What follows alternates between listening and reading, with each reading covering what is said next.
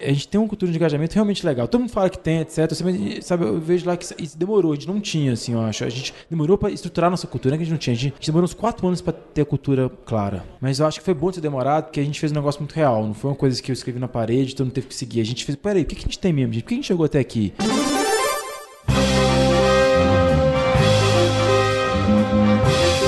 Eu sou o Paulo Silveira, eu sou o Rodrigo Dantas e esse é o Like a Voz.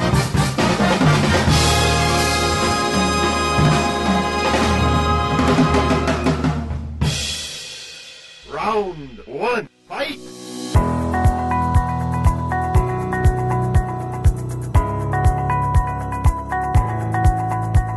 Max Oliveira é CEO e fundador da Max Milhas. E com ele, a gente inicia a nossa nova temporada em velocidade máxima. Desculpa o trocadilho, Max. Como você tá? Tudo jóia. Ótimo.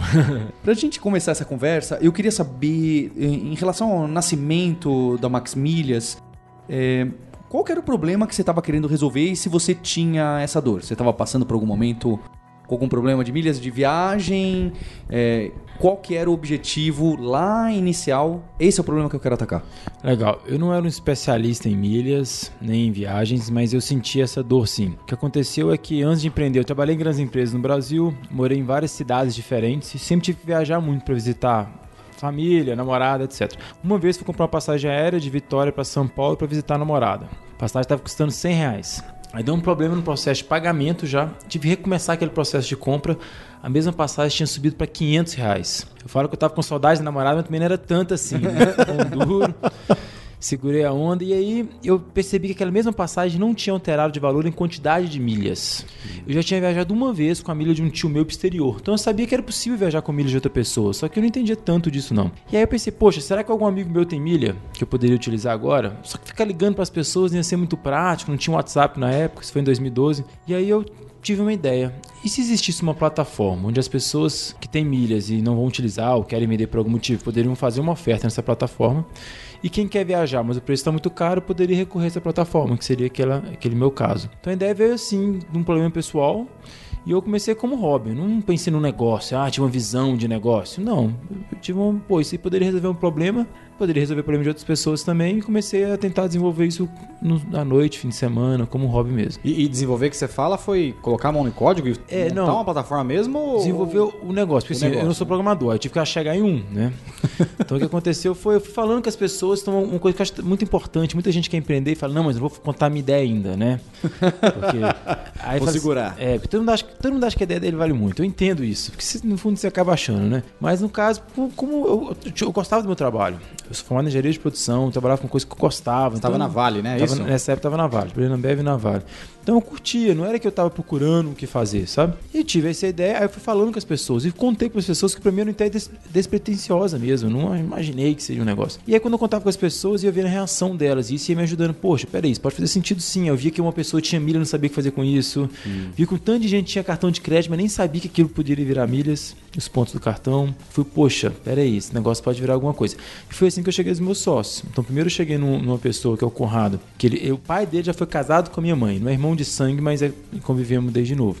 Aí eu comentei com ele no telefone dessa ideia, e ele, pô, legal, quis fazer o negócio acontecer.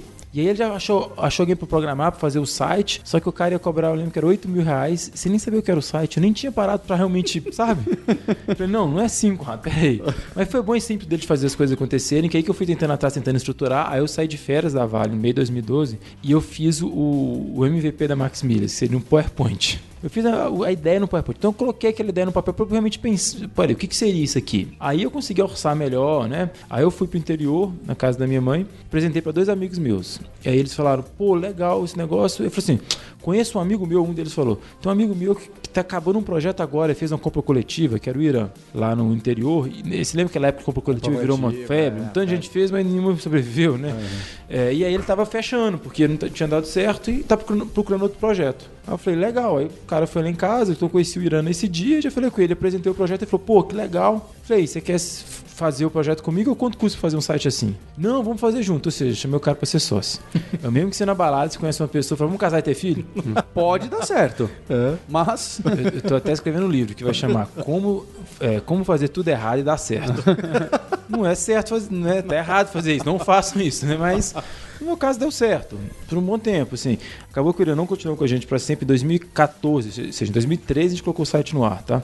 Em 2014 a gente teve que romper a sociedade, foi um processo muito doloroso, difícil, então não foi o, easy way, não, mas, mas foi a forma que, que deu certo pra gente. Então, assim, é, para começar deu certo. Muito bom. Você contou um pouco da fundação. É, Max Milhas é por conta do seu nome, certo? Mas ela já teve outro nome, não? Já teve esse projeto, já teve outro nome? Não, o Max Milhas foi uma piada isso. Porque você tem que entender que o projeto foi todo começou como um hobby, tá? Não era um projeto de uma empresa, era um hobby. Aham.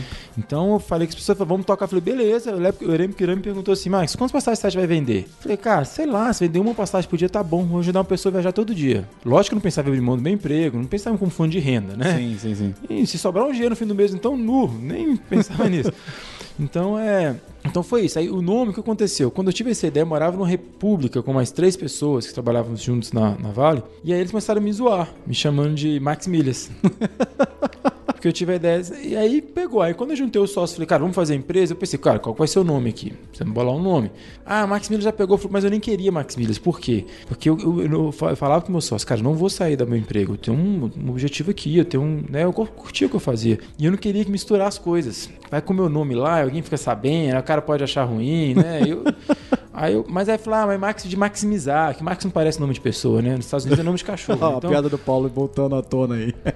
então, assim, aí ficou Max Milhas por conta. Aí ficou, e pegou e ficou. legal, legal. É, hoje, pra gente ter uma ideia agora de começo tamanho, quantas passagens você ajuda aí por mês? É, a gente já vendeu mais de 3 milhões de passagens, né? Agora o interessante é assim, que todo ano a gente faz é o, é o dobro do restante da história. Esse ano já não sei se vai ser tanto assim, mas pelo menos igual ao restante da história vai ser.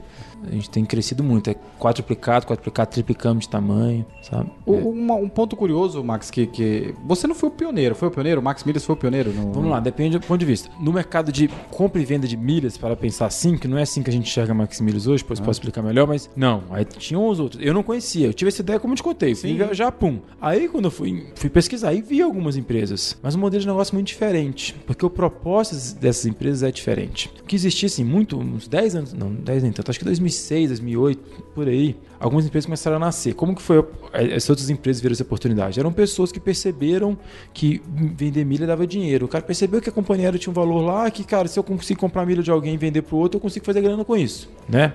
Vendendo via Facebook, Mercado Livre, e criaram empresa assim. Então o foco dos caras é como fazer dinheiro vendendo milhas. E aí eles não foram consumidor final. O que, que eles pensaram? E foram muito, muito inteligentes até. Qual que é a forma mais fácil, cara? Fazer um sistema automático, etc. É muito complicado. Não, vou na agência de viagem que ela já tem um trabalho de pesquisar verdade. passagem, né? Então não traga esse trabalho para mim, para dentro de casa. Vou na agência e falo, olha aqui, quer comprar uma passagem? Eu te dou uma tabela aqui, ó, 10 mil milhas eu te faço por 300 reais, ou X reais. Você pesquisa a sua passagem quando você quiser, você me fala, eu emito pra você, me dá 300 reais. Então ele foi nas agências de viagem. E o consumidor final, o que ele fazia? O cara não sabia muito bem quanto valia as milhas, que até hoje não sabe muito bem, É, né? é, é. Não Então ele falava, tabela, então né? ele pagava tem um muito- né? Ele pagava muito barato. Ele falou, cara, eu te pago 200 reais, o que vai perder mesmo vale nada, sabe? Então ele comprava muito barato e vendia pra agência mais caro. E esse modelo de negócio já existia quando a gente começou. Só que a gente fez um modelo de negócio muito diferente. E não porque a gente foi, ah, porque Max foi um visionário do mercado, não. É porque a proposta era diferente. Nosso propósito, lógico, você quer fazer dinheiro com as milhas? Ok, mas não é o propósito. O propósito é fazer as pessoas viajarem. Era uma forma de eu viajar. E milha é um meio. Óbvio que a gente fica super feliz quando as pessoas fazem dinheiro vendendo, porque a gente ajuda muita gente, né, hoje. Sim, que, sim, cara, sim. que tem, tá problema, passa um problema financeiro e consegue. coisa- Então, assim, é muito é legal isso. Lógico que faz parte do nosso propósito, sim, mas a empresa nasceu com a ideia de fazer a pessoa viajar. Então, aí eu, eu pensei, poxa, eu quero chegar na pessoa, pessoa física, eu quero que, né, não uma agência, certo?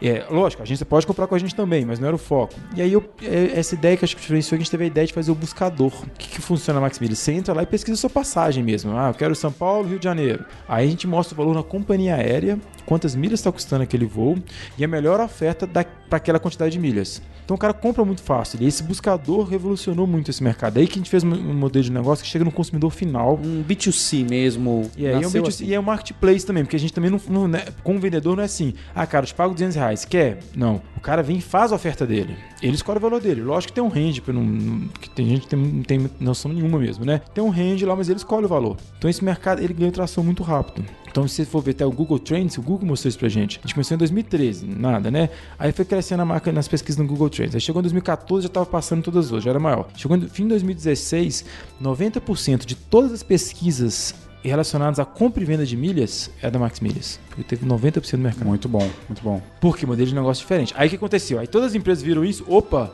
peraí, então tem que copiar. Aí eles copiaram. Aí todas, todas agora fizeram um, um copycatzinho igual o nosso, que vai ao consumidor final, com o buscador, Sim, sim, mas eles sim. chegaram um pouco mais tarde, então é mais difícil tracionar, né? É isso aí. isso aí. E Max, é, acho que esse, esse mercado de milhas às vezes é, é super complicado. Eu confesso que eu pessoalmente não entendo direito. Por que que isso nasceu? E eu imagino que vocês devam estudar isso bastante. Por que que isso nasceu lá com as companhias aéreas e aí acabou nascendo as empresas em cima disso, não é? Hoje em dia esses programas de fidelidade, de milhas, nem sei qual é o nome mais que eles se dão. É, fizeram spin-off e e fizeram IPO, seja no Brasil, seja fora. Qual que é o mecanismo que eles falam? Nossa, aqui tem uma grande oportunidade. É isso sim, cara. É, tem várias opiniões, tá? Eu vou dar a minha opinião. Não tô falando que eu sou né, o dono da verdade nesse, nesse tema aí, porque é difícil. Mas o que eu entendo é.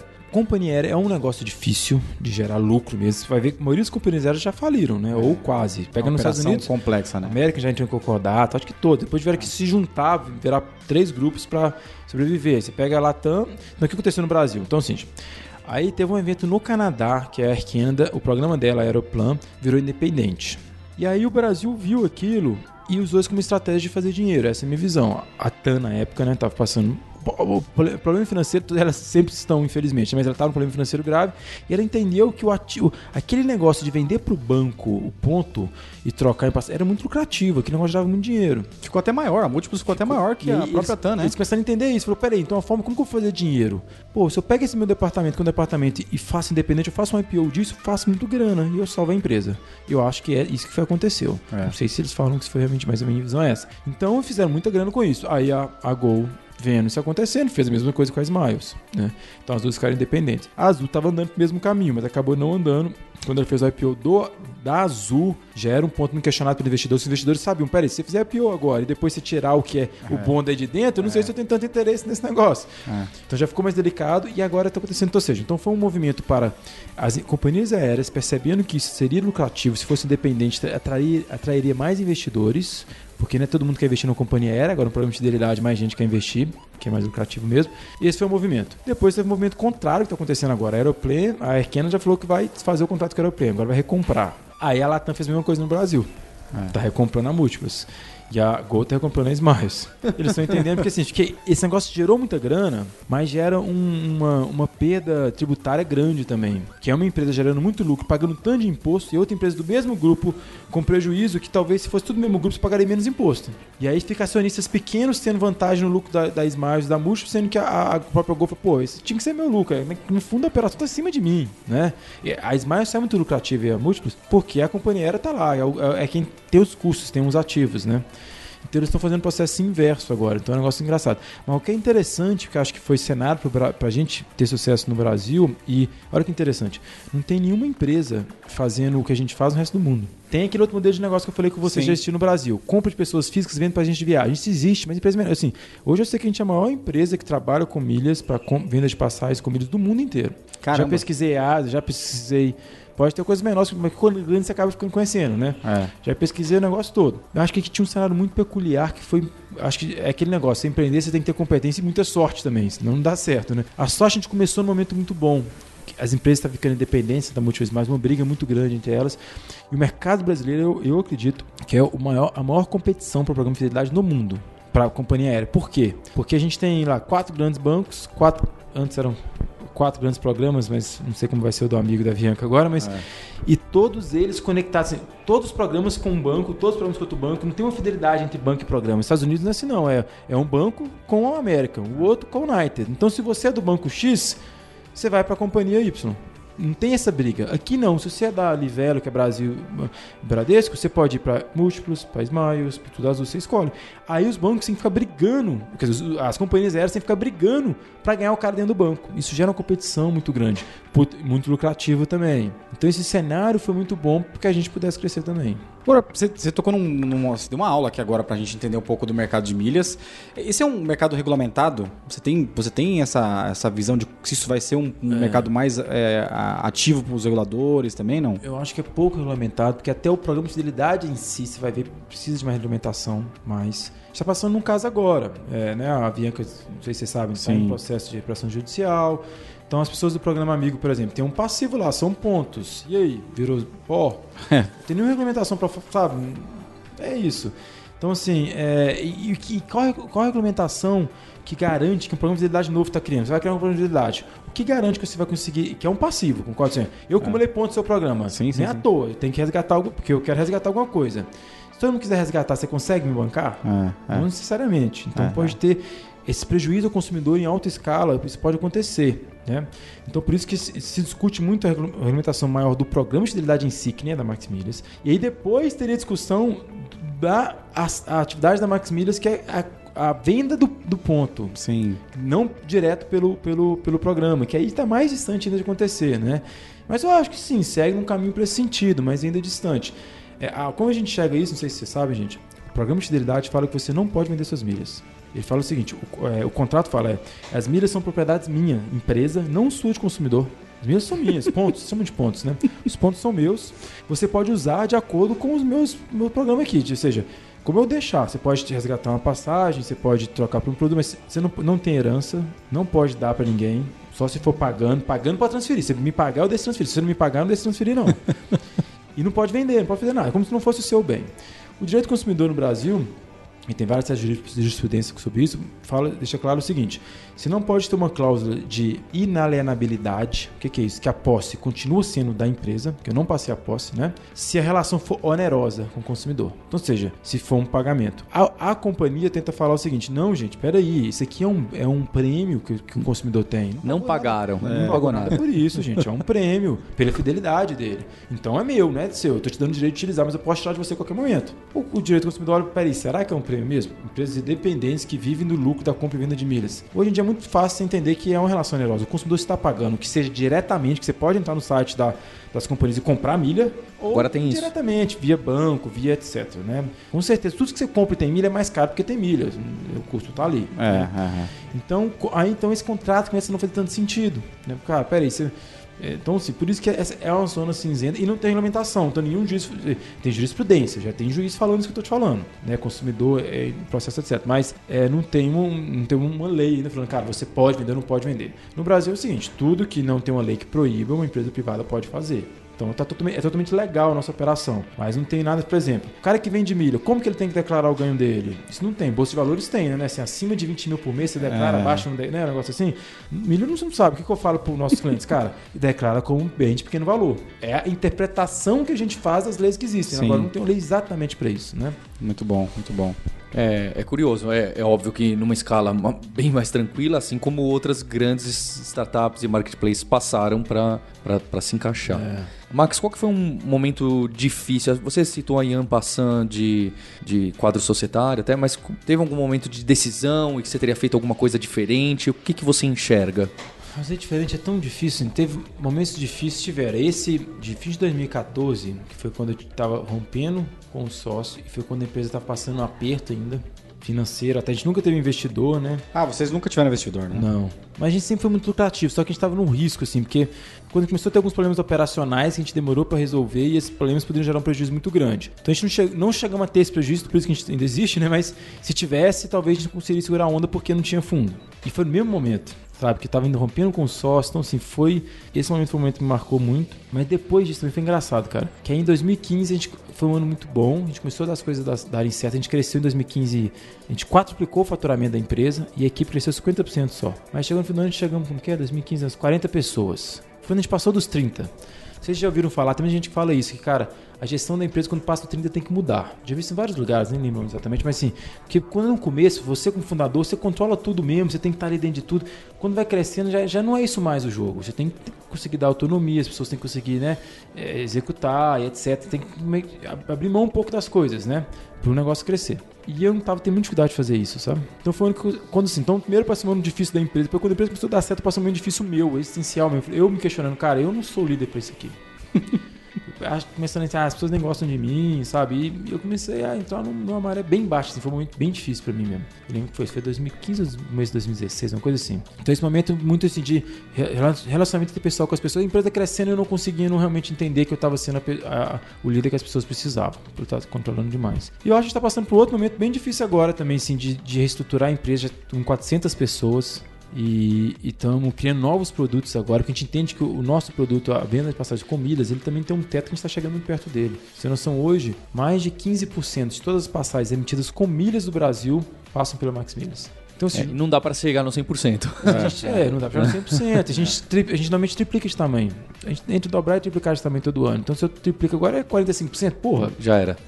nem tem como, acho que 45% já não tem como. Então a gente tem- que criar outras fontes. Então a gente está tentando criar essas out- outras, outras frentes de negócio, mas ao mesmo tempo o mercado de turismo é muito difícil. E o nosso negócio também tem muita coisa para fazer no, no de milha. Assim. Não é que o negócio está tudo estável, tudo perfeito, rodando. Não, tá dando puta trabalho, manter, etc. O sistema complexo, etc. E tendo que criar outra coisa ao mesmo tempo e no cenário adverso do mercado aéreo. A, a Bianca entrando em, em, em tá em recuperação judicial, pode ser que vai entrar em falência. É uma companhia aérea a menos, querendo ou não, como você vai conseguir crescer perdendo uma companhia aérea? É um produto a menos. É, é, é, é. Então, E, Max, dentro desses produtos eu fico curioso, porque sempre tem essas. as- a- quem tá ouvindo a gente, eu não sei se já tinha a ideia desse tamanho de vocês, que é gigantesco. Os próximos passos do produto, tem algum a curto prazo que você poderia contar? Porque eu sempre penso, né? Aquelas coisas que as pessoas falam, ah, o Netflix vai. é, Matar montar o- cinema. é, não, ele vai comprar é, cinemas é. e ter salas de cinema. Eu fico perguntando. Você pensa, ah, não, eu vou ter uma companhia aérea ou algo maluco assim? Um avião Max Milhas, eu acho, né? eu acho que assim, esse aí vai ser o começo do fim. o dia que a gente der muito certo foi o dia que a gente abriu a companhia aérea e não, agora o Max tá. Agora ele tá acima do topo, ele tá lá no, no topo da montanha e agora tá começando a cair. então, assim, vai lá que eu penso, até penso um dia ter alguma coisa assim. Tá nos planejamentos desse ano? Não. Não. E eu acho que quando eu fizer, eu vou arrepender depois. Mesmo assim. assim, Talvez, eu- será que eu consigo criar um modelo de negócio diferente para a companhia? Só que eu não sei se tem como, porque é um negócio muito capital intensivo. Muito. É. Todos esses modelos diferentes que a gente vê, deu certo porque não foi capital intensivo, apesar que levaram um dia de investidor, mas é diferente. É um negócio que depende de. É muito custoso, tudo é muito custoso. Um voo é muito custoso, avião é muito custoso, sabe? Então, assim, quem sabe um dia. O que a gente está tentando fazer, o nosso objetivo agora é o seu o, o site referência para as pessoas que querem pesquisar e comprar passagem aérea. O que, que Independente. site tem que ter? O que, que isso tem que ter? Tem que ter uma boa pesquisa, tem que ter uma predição, tem que ter um alerta de preço, tem que ter é, um preço bom, mas tem que ter combinação de companhias. Hoje a gente faz um negócio que a gente faz, que nem todo mundo sabe, que milhas todo mundo sabe, mas, é, por exemplo, a gente pode comprar uma é, ida na Gol e volta na Latam. Na teoria é simples, mas não é tão simples. Na Max Milhas você pode comprar. Você acha a melhor opção de voo mesmo? Talvez a melhor opção é ir comprando na Gol, mas na verdade com a milhas, com as nossas milhas, você paga sempre em dinheiro, né? Quem compra na Max Milhas sempre paga em dinheiro. Mas a gente uti- utiliza milhas para emitir, que fica mais barato você pagar em dinheiro, mas a volta é Latam e tarifado mesmo. Tarifado é é a passagem tradicional, que todas as empresas tradicionais têm. Então a gente tem as duas hoje, então a gente já tem isso. Antigamente a Max só emitia passagem com as milhas. Quando milhas estava mais caro, eu falava, vai lá comprar na companhia aérea. Hoje eu ainda mostro o preço da companhia aérea, mas eu ainda dou, se quiser comprar comigo, é tanto. Aí eu, eu compro na companhia para ele, em vez do cara ter que sair do meu site. A gente já faz isso hoje, né? É um produto que tem crescendo. Então, como a gente colocar outras vantagens competitivas nesse produto, que não seja só preço por causa da operação de milhas. A gente sabe que o mercado é muito travado em preço, mas eu acredito que pesquisar a passageira ainda é uma dor grande. Não é, É. não é um negócio que as pessoas fazem felizes, é um negócio difícil. Então a gente está querendo Não, resolver é fácil, os sites todas das companhias aéreas são excelentes, aí fica tudo fácil. Isso também não é essa brecha, porque realmente Ah, mas tem melhorado, eu tô brincando, mas ainda bem que deu uma melhorada boa já. Mas de qualquer forma, acho que falta um player pra mostrar. Precisa do player que mostra as companhias. Mesmo se a companhia ficar muito bom, tem um player. Você vai querer entrar em todas as companhias aéreas? Você não quer fazer isso, né? Você quer entrar num lugar e se resolver. É. É verdade. Isso a é. gente quer é ser esse um lugar que você vai resolver vai te resolver, entendeu? Bom. Um lugar que você vai entrar e vai te resolver. É, você já falou um pouco do, do tamanho, tem 400 colaboradores. Você pode contar um pouco como é que tá a Max Milhas hoje? Tem, a gente tá aqui em São Paulo gravando, mas eu sei que a sede é Minas Gerais. Qual o tamanho da equipe, do time? É, hoje é mais ou menos umas 100 pessoas na área de engenharia, engenharia e produto, e umas 200 mais ou menos em operações de atendimento. E isso 100 restantes aí está dividido em financeiro, é, administrativo e jurídico, marketing e RH. Mais ou menos essa divisão. E fica uma grande maioria em Belo Horizonte. A gente começou a fazer em São Paulo aqui no WeWork, a gente tem um, um escritório para para algumas pessoas de desenvolvimento, por algum motivo não poderiam ir para BH, a gente fez um squad aqui. Tem uma pessoa só de financeiro também não poderia ir, mas é exceção, normalmente é desenvolvimento que fica em outras cidades. Tem um cara em Florianópolis, a gente pensa em abrir talvez- um negocinho lá também. E a gente abriu recentemente um no Rio, que a gente já tinha uma empresa que f- oferecia serviço pra gente de SEO, que decidiu é, primarizar, contratamos todo mundo e virou um, um escritório no Rio. Então tem esses pontos, a gente tem intenção de abrir mais pontos no Brasil, porque é difícil contratar pessoas, né? E, e- e essa questão de trabalho remoto, cada dia é a coisa do futuro mesmo, apesar que eu entendo que tem desafios, não é tão simples É complexo, né? questão cultural, etc. A gente tem um, um negócio bacana que cada dia tá mais difícil manter isso, é que é, a gente tem uma cultura de engajamento realmente legal. Todo mundo fala que tem, etc. Sempre- sabe, eu vejo lá que isso- demorou, a gente não tinha, assim, eu acho. A gente demorou para estruturar nossa cultura, não é que a gente não tinha. A gente, a gente demorou uns quatro anos para ter a cultura clara. Mas eu acho que foi bom ter demorado, porque a gente fez um negócio muito real. Não foi uma coisa que eu escrevi na parede, todo mundo teve que seguir. A gente fez, peraí, o que a gente tem mesmo, gente? Por que a gente chegou até aqui? Pô, a gente tem isso, a gente tem aquilo, a gente tem. Foi isso, e isso faz diferença, faz. E a gente falou, pô, é isso. Começamos a comunicar, e o negócio a gente contrata de acordo com isso. Então você manter esse negócio, com cada um num canto, sabe? Manter esse- esse- essa conexão emocional também, acho que isso é diferencial da Max Milhas. De forma, assim, lógico que tem exceções, mas de forma geral a gente tem uma conexão emocional muito grande. Não só uma conexão racional dele, de eu tenho um salário bom, eu tenho, sabe? O cara tem uma conexão emocional com o negócio. Eu acho super importante. Então, assim, hoje o mercado tá muito aquecido. Teve gente que já recebeu proposta pra ganhar muito mais e não sai. Você vê, cara, o cara tem uma conexão emocional com a gente, lógico. né, Ele ganha bem também, ele tem uma perspectiva boa, mas você vê o que segurou o cara é porque a gente é. A gente toma decisão no emocional, né? Aí você manter essa conexão com pessoas espalhadas ao redor do Brasil é mais difícil.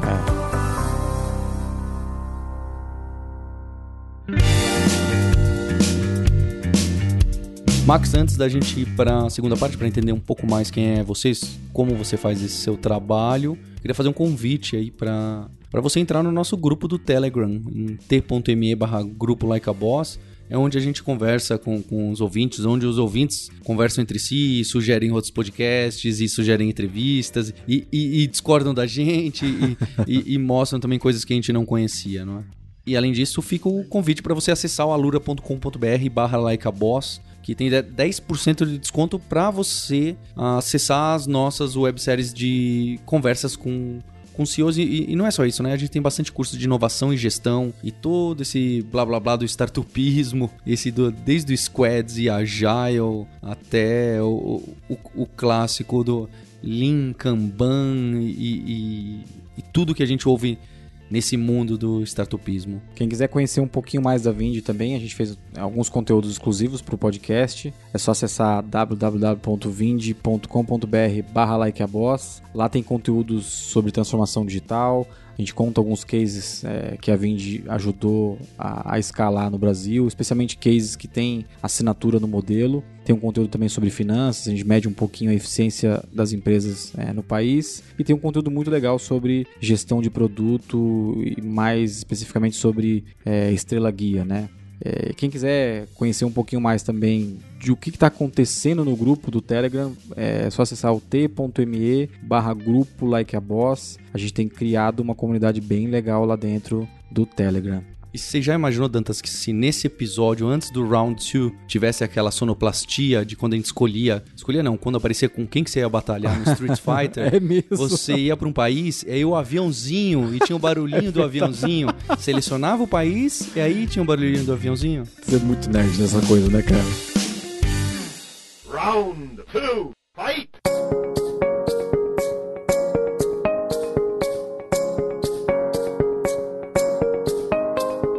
Max, para esse segundo round a gente queria saber um pouquinho mais sobre você. Qual que é o seu background e o que, que você fazia antes da Max Milhas? O que, que você estudou? O que, que você fazia na Vale? É, eu formei engenharia de produção.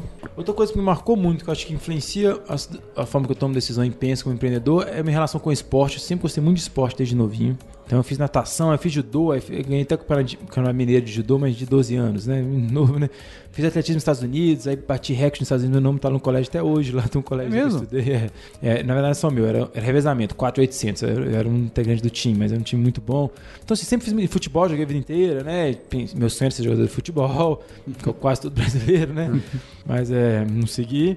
Então, assim, isso- eu acho que isso, isso é aquele negócio de superação, de se, de se dar o máximo, sabe? Eu acho que é a forma que você enxerga as coisas, né? E sempre fiz exposta por lazer, assim. Eu acho que o trabalho eu acabei enxergando da mesma forma, eu fui fazendo por lazer. Então, eu fui gerente de produção e sempre dei sorte, Porque eu voltei, eu fiz um intercâmbio de high school nos Estados Unidos, então fiz o terceiro ano da escola lá, e eu voltei sem saber o que ia fazer. Aí eu tinha um primo que fazia psicologia, eu gostava de tentar entender a cabeça das pessoas, outra coisa que me marcou também é eu, eu comecei a compor desde cedo, com uns 13 anos eu comecei a fazer música. Só que eu não sou músico. Só que eu fazia, escrevia, fazia o violão, eu sempre fiz. Eu gostava de tentar entender a minha cabeça, entender a cabeça das pessoas, etc, né? E aí eu queria fazer psicologia. Aí uma semana antes da inscrição do vestibular, um outro tio, que era coincidentemente é o pai desse meu primo que fazia psicologia, falou, ele era engenheiro civil, ele me deu um livrozinho de engenharia e eu vi engenharia de produção, que era assim, tem números. Porque eu pensei assim, cara, eu sou um cara de exatas. Sempre minha melhor matéria era matemática, física, não era português, né? Então, e nem história, etc. Então, eu pensei, cara, eu sou um cara de exatas. Aí eu vi o engenharia de produção, que era meio que um mesclo de. É engenharia, mas tem a parte de humanas, tem uma parte também de economia, etc. Outras coisas que, pô, legal. Escolhi assim na semana, cara, e depois sempre adorei o curso. Dentro da engenharia de produção, eu acabei entrando, especializando numa área que é a área do Lean Manufacturing, que é, é chama de manufatura enxuta. Que é uma, é uma filosofia começou lá na Toyota, que até o Lean Startup vem dessa filosofia. Sim, todo o Kanban, Agile, o Link, vem dessa filosofia. Squads. né? É, tudo vem dessa filosofia. Então eu dei sorte de acabar caindo nisso, adorei isso. Então, trabalhei com isso na Case New Holland, que é uma empresa do Grupo Fit. Depois lá na Vale, eu caí nesse projeto que tinha a consultoria do, do, do centro de suporte americano da Toyota, dava consultoria pra gente. Era a única empresa da América Latina que tinha o, o consultoria dos Estados Unidos nisso. E eu era engenheiro de frente de linha, tive o programa de trainee da, da. Primeiro, primeiro fui pra Ambev, depois fui pro trainee da Vale. E aí lá, então assim, eu aprendi muito sobre essa filosofia. Eu acho que foi muito importante quando, quando eu fui começar a empreender. Porque quando eu comecei a empreender, eu não sabia que era startup. Nunca nem tinha ouvido falar em 2013. E aí, só que eu acabei fazendo muitas coisas mais ou menos no sentido. Assim, eu fiz muita coisa errada, por isso que o livro vai chamar Como Fazer Tudo Errado Dá Certo. Mas assim, acabei fazendo MVP por intuição, não porque alguém, não porque eu li que é MVP. Depois que eu fui, ó, oh, isso era MVP, mas que o conceito Lean já é um pouco isso. Então, eu já tinha aprendido a trabalhar com o conceito Lean, então quando eu fui fazer uma startup, eu acabei usando os conceitos que eu tinha, né? Que eu acho que foi importante. Então eu, eu tive essa formação que eu acho que, que realmente eu acho legal isso, como que é, empreender é muito conectar os dots mesmo, né? Que cara é foda, né? O Steve Jobs que falou isso, né? Que é, não é que sim, cara, é, foi a conexão de tudo que eu tinha vivido, tudo para fazer o que eu, né, para montar a empresa. E como que você define seu papel hoje como CEO da empresa Max? O ideal ou o que era a prática? Os dois. Os dois, é. Não, o ideal é o lindo, né? O CEO é o cara que coloca a visão, garante que vai ter dinheiro, né? Traz recurso financeiro e atrai e retém pessoas, não é isso? Só que eu, eu faço mais ou menos isso. Visão, eu acho que coloco, mas na verdade toda hora tem discussão. Ah, eu não sei qual a visão, eu não aguento, mas não sei mais o que fazer. Tá faltando deixar mais clara a visão e cá. A transparente. gente, a gente tem um político muito transparente, muito transparente. Eu falo tudo até demais, assim. E sempre confiando também né, no sigilo dos funcionários, etc. Mas, e mesmo assim, tá todo mundo questionando a visão. Eu não sei se é uma coisa. Eu provavelmente não tô comunicando bem. Assim também lá. Aqui tem Não, não, não, aqui imagina. Então, eu não sei se eu tô comunicando bem. Eu, sabe que eu tava refletindo esses dias sobre isso? Como que era? Eu vi alguma coisa que fez refletir, não lembro o que, que eu vi, mas lembro só da reflexão, que é o seguinte: hoje em dia o mercado tá mudando muito. Esse negócio de ter visão, assim, cara, eu sei o que a gente vai ser daqui cinco anos. É muito. Isso é. Não, É, e até, até errado se você souber. É loucura A isso. única certeza é que não vai ser isso, porque você não tem nem ideia. Imagina o cara que falou isso logo antes de sair o iPhone. Eu sei que vai ser 5 anos. Se o iPhone muda tudo. Se você não tá no celular, você não tá em lugar nenhum. né? É, é. Então, assim, eu acho tão difícil. Eu tô tentando falar as pessoas. Gente, cara, a visão a gente tem que saber a direção. Cara, a gente quer ser a melhor plataforma para pesquisa e compra de passagens aéreas. A gente quer fazer as pessoas viajarem mais. A proposta tem que ser clara. Se você não tem proposta, aí fica perdido mesmo. É, Eu tô aqui pra quê, né? E fudeu, não. Proposta, mas acho que lá é claro. Proposta é fazer as pessoas viajarem mais. Todo mundo entende. Agora, como a gente vai fazer isso? Eu concordo que é difícil. Eu falo, gente, não sei exatamente como não. E eu quero a ajuda de todo mundo pra saber como. Eu- por, por isso vocês estão aqui, né? Por isso que a gente contratou vocês. É, então assim, mas, mas eu entendo do dedo. Seja, É claro. então, eu, como CEO, acho que não tô fazendo um bom papel, não. Porque visão não tá muito clara. Dinheiro, eu não consegui levantar. e, e atração de talento, a gente tem uma equipe muito boa, mas, mas contratar não tá fácil, não. então, assim, então, mas assim, o que acontece na prática lá é, eu ainda acaba é, é, ajudando muita coisa na, na- em execução mesmo. Muito menos que antes, mas acaba, assim, de, de coisas dos vendedores. Então, assim, o mercado vendedor mudou. Vendedores de milhas, mudou totalmente. A companhia começou a colocar restrição, mudou. Então tem que bolar outras coisas. Eu acabo atuando muito nisso, por já ter conhecido, conheço muita gente, conheço parceiros, etc. Né? Eu sou cara de negócios, então a gente não tem um comercial. Eu, sou, eu faço conversa com as companhias aéreas. Se for uma parceria, parceria agora até tem uma equipe fazendo. Antes as muito grandes ficavam comigo, agora tá quase é, parceria mesmo. Uma, mas uma ou outra está comigo, então uma coisa assim. É, e produto tá um grande dilema pra gente. Como a gente tá nessa época que eu contei pra vocês de criar um novo produto, A gente tá contratar tá super difícil. Essa área de produto meio que não tem. A gente tem umas pessoas de produto, mas assim, o cara para ser o head total, né, assim, o diretor de produto. Tava pensando até fazer uma migração de uma pessoa na empresa super legal, que é a nossa CMO para produto. Só que ela é muito boa como CMO e CMO tá muito foda. É verdade. Então, assim, aí gente- eu tô achando que eu, eu ainda tô muito envolvido nisso, tô achando que vou ter que mover mais ainda. Então, ou seja, eu tô, não tô cumprindo a regra aí do que, o- que o mercado diz que eu deveria estar fazendo. É aquele negócio, como fazer tudo errado dá certo. Eu espero que continue dando certo mais um tempo. Bem, então acho que você definiu legal o que deveria fazer e, e acaba se envolvendo com operação aí de, de produto, marketing, alguns outros pontos. E como que fica a, a rotina? Então você vem, você viaja muito, é, o seu calendar é completamente maluco ou você tem uma rotina até atrelada com o esporte, toda manhã tem essa reunião, toda 15 dias tem esse, tem um one on one, tudo direitinho. Como Eu que acho- fica? Eu acho genial as pessoas conseguem fazer isso, né, cara? Eu não consigo. não consigo. E é uma coisa que eu tenho que melhorar mesmo, assim. É, eu tô percebendo que algumas coisas estão consumindo meu tempo e não deveriam estar. E-mail consome. Esse o tal do WhatsApp, tô quase desfazendo. Porque se- tem gente que acha que eu sou mal educado. Não é isso, cara. Ele manda uma mensagem, como tem 30 mensagens. Eu, sabe, você lê ela, mas você não leu nem direito, que eu já te chamou. Aí ela ficou, você esqueceu. Pô, não me respondeu. Não respondi, ué. É, Mas- passou, né? Ué, né? Mas assim, a gente tenta responder, mas. Então, assim, aí é, eu não consigo ter essa sistemática. é, eu acho que acho muito legal quem consegue. O que, que eu faço assim é otimização de tempo. Então eu vou fazendo tudo para otimizar. Assim, vou juntando algumas coisas. Eu faço. Agora eu tô morando na frente do trabalho. Quando eu morava longe, o meu horário de lanche era, era que eu tava no carro. Eu vou juntando as coisas. Assim, sempre que eu tô no aeroporto, eu faço reunião no telefone. Tem muito gente ah, que a conversa não tem tempo. Ah, eu já marco no- na ida pro aeroporto, que o aeroporto BH é longe, né? Então eu já faço reunião no Viva Voz ali. Então vou, vou conectando as coisas para otimizando o meu tempo, sabe? Esporte não tô conseguindo fazer. Eu até voltei a ir pra academia. Mas aí tô fazendo uma vez por semana. Uma semana eu faço duas, outra faço uma. No mês dá cinco aulas. É entre ruim e o péssimo. É, mas é melhor que nada, porque antes tava nada, né? Fiquei três anos nada, sabe? E então assim, é uma coisa que tem que organizar melhor, mas tá no momento também na empresa muito tenso, assim, de muita coisa. É um momento também que não tá fácil, sabe? Eu acabo viajando muito, porque São Paulo, né? O mundo tá aqui. Esse ano eu, eu sempre evitei muito pro exterior, porque tira muito tempo, etc. Mas esse ano eu acabei tendo que eu fui duas vezes agora para eventos importantes, acho que foi interessante. Tô tentando conectar mais com coisas externas, mas ao mesmo tempo eu sinto que a empresa tá no momento que exige uma atuação mais interna, sabe? É, o que que, o Max, uma das coisas que a gente tem sempre curiosidade aqui, a gente conversou bastante com, alguma, com algumas pessoas do seu time aqui antes da gente começar a bater um papo. O que, que é importante para um cargo de liderança na Max Milhas e, e, e o que, que você procura para um, é, como é que chama vocês aqui, Maximilianos, é isso que vocês, que vocês falam aqui? Não, a gente chama de ASIS. Asis. Boa. As, as é quem se destaca, né? As. Aí tem os ases. Tá, cara, da liderança.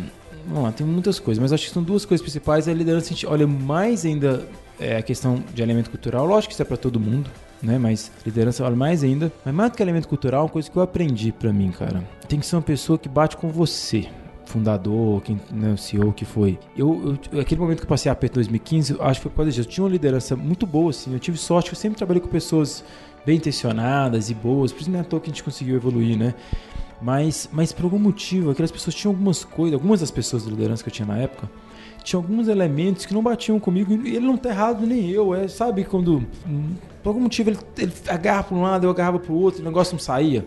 Quando está crescendo muito rápido, você não tem tempo para ficar fazendo DR o tempo inteiro, discutindo relacionamento o tempo inteiro. E acontecer era isso. Por exemplo, dá um problema, eu estou discutindo aquele problema. Pô, tu tinha que fazer aquele, aquele.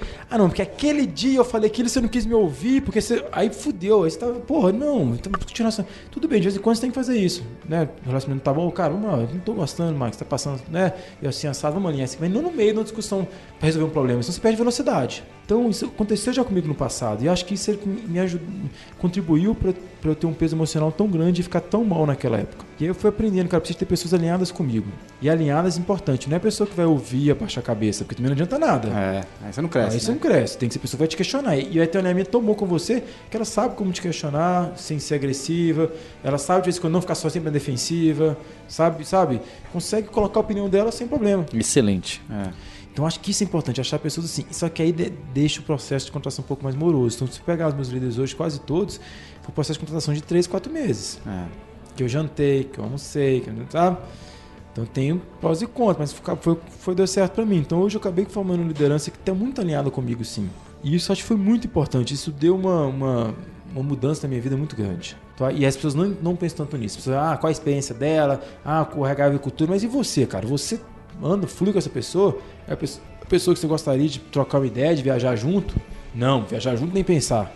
Então tem um problema, né? Aí não dá. A gente faz vídeos quando viaja de diretoria, super legal. A gente foi uma vez pra Escapes, não faz tanto que estamos agarrados, né? mas a gente foi pra Escapes uma vez, quase a diretoria inteira, foi super bacana, com lugar perto de Belo Horizonte. Então, assim, eu acho importante esse ponto. E o que a gente olha também é o nível de conhecimento de si mesmo também. Eu acho isso importante, sabe? O nível de autocrítica, quando o cara, quando você vê como, ele, ele, ele se conhece. Acho que o cara ser líder, primeiro ele tem que lidar bem consigo. Tem muita gente que é líder de um tanto de gente, mas não lida nem nem consigo mesmo. E obviamente acaba que não um tão bom líder para as outras pessoas, né? Muito bom, muito bom. Max, queria agradecer o seu tempo, agradecer também essas milhas de cortesia que você está dando pra gente. Muito bacana. Pô, um milhão de milhas é uma, é uma grana, hein, cara? Obrigado pelo tempo, parabéns pelo sucesso.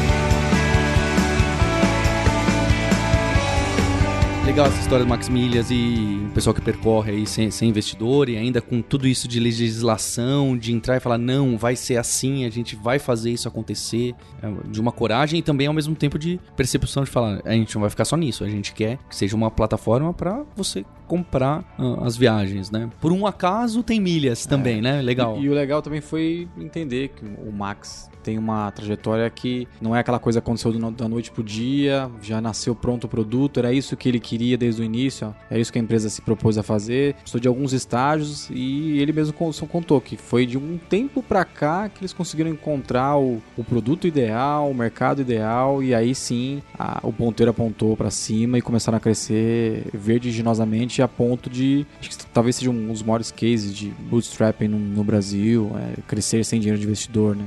É, bem, a gente, você já sabe que a gente tem um grupo no Telegram. Você pode entrar em t.me barra grupo Like a Boss. E lá na Lura, se você já está cansado de ouvir o nosso recado, é porque você ainda não entrou para ver que realmente é, que tem, tem líderes e, e gestores aprendendo muito de, de inovação, que a gente tem um cursos de transformação ágil e de business agility e, e de startups lá, além de uma websérie que a gente tem de entrevistas com CEOs no alura.com.br barra Like a Boss. E quem quiser conhecer um pouquinho mais da Vind também, a gente é, publicou três conteúdos exclusivos para quem ouve o podcast. Quem entrar em vind.com.br barra likeaboss vai acessar esse conteúdo exclusivo. É, a gente já começou a ter bons feedbacks logo no primeiro episódio do conteúdo que a gente produziu. Se você quer fazer uma transformação digital, medir eficiência financeira e colocar um pouco mais o produto nos eixos, esses conteúdos podem ser para você e para sua empresa. E você precisa conhecer quem está trazendo essa quinta temporada com a gente, que é a Distrito, distrito.me, que é uma plataforma de inovação aplicada. É um pessoal que apoiou a gente, eu conheci pessoalmente e gostei muito do trabalho. E eles levam a inovação para corporações. Tem muito, né? Muitas empresas bacanas fazendo isso e a Distrito faz de uma forma muito interessante, porque eles já incubaram, investiram e trabalham diretamente com startups e com corporações. Ficou o recado para você conhecê-los.